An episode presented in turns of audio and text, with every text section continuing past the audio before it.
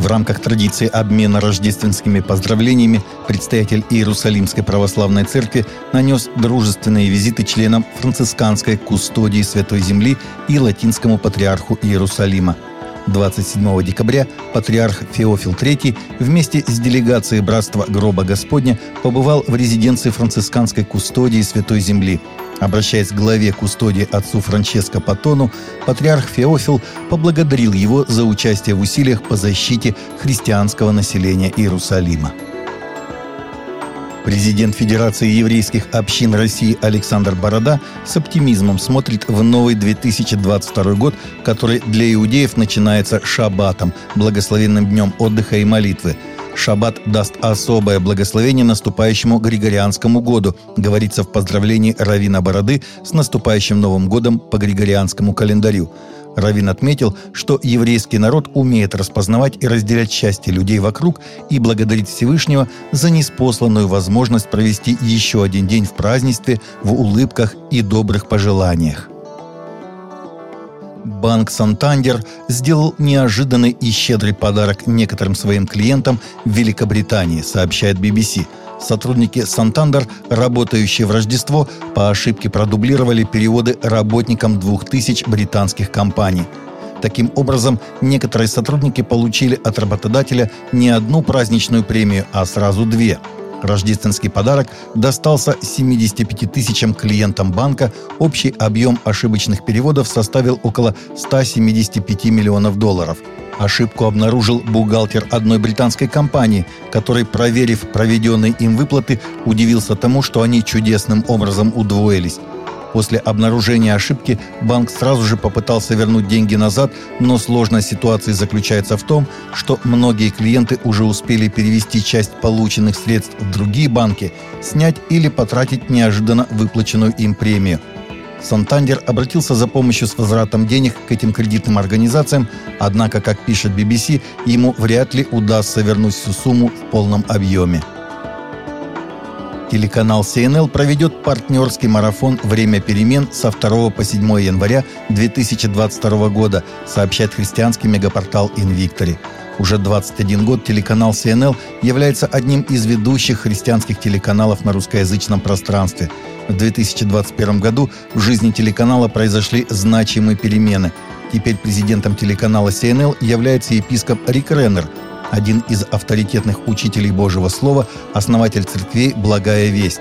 В марафоне будут участвовать епископы Рик Реннер, Сергей Ряховский, Василий Витюк, Дмитрий Шатров, а также основатель движения Искателей Бога Сергей Шедловский и другие служители. Патриарха Константинопольского Варфоломея выписали из американского госпиталя в Стамбуле, сообщила в четверг издание «Ортодокс Таймс». Патриарх попал в больницу 24 декабря после того, как очередное плановое тестирование показало, что он заражен коронавирусным штаммом омикрон.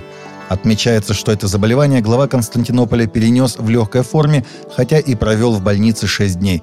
Предполагается, что в ближайшее время патриарх побудет на самоизоляции, чтобы затем возглавить торжества по случаю крещения Господня, которое Константинопольский патриархат отмечает по Григорианскому календарю 6 января. Согласно отчету о проведенном расследовании Хьюстон Кроникл, телепроповедник Кеннет Коупленд избежал уплаты 150 тысяч долларов ежегодных налогов за свой особняк в Техасе стоимостью 7 миллионов долларов и за лазейки в налоговом кодексе штата – Дом Коупленда площадью 18 тысяч квадратных футов, который он построил в 1999 году, считается пасторским домом для его церкви Eagle Mountain International в округе Тарант. И это означает, что недвижимость освобождена от налогообложения в соответствии с разделом 11.20 Налогового кодекса Техаса. Коупленд считается самым богатым пастором Америки. Его состояние оценивается в 750 миллионов долларов, сообщает Ministry Watch. Новообращенная христианка и ее дети на прошлой неделе бежали от насилия своего мужа-мусульманина в Восточной Уганде. А ранее в соседнем районе сельские жители, исповедующие ислам, уничтожили посевы другой новообращенной семьи и выгнали их из дома, сообщают местные источники. Конституция Уганды и другие законы предусматривают свободу вероисповедания, включая право проповедовать свою веру и переходить из одной веры в другую – Мусульмане составляют не более 12% населения Уганды с высокой концентрацией в восточных районах страны. Космическое агентство США НАСА наняло две дюжины теологов из Центра теологических исследований в Принстоне, штат Нью-Джерси, чтобы они давали людям религиозные наставления в случае, если произойдет контакт с инопланетянами – Преподобный доктор Эндрю Дэвисон, религиовед из Кембриджского университета и один из 24 теологов, участвующих в новом проекте, согласен с тем, что если люди когда-либо вступят в контакт с инопланетянами, было бы полезно заранее продумать последствия от такой встречи. Приложения, основанные на вере, стали более популярными за последние несколько лет и получают сегодня миллионное финансирование по мере того, как все больше людей обращаются к ним за руководством и духовным ростом. Согласно данным PitchBook, финансирование религиозных приложений для мобильных устройств, в первую очередь христианских, увеличилось с 6,1 миллиона долларов в 2016 году до 48,5 миллиона долларов в 2020 году, а затем до 175,3 миллиона долларов в 2021 году.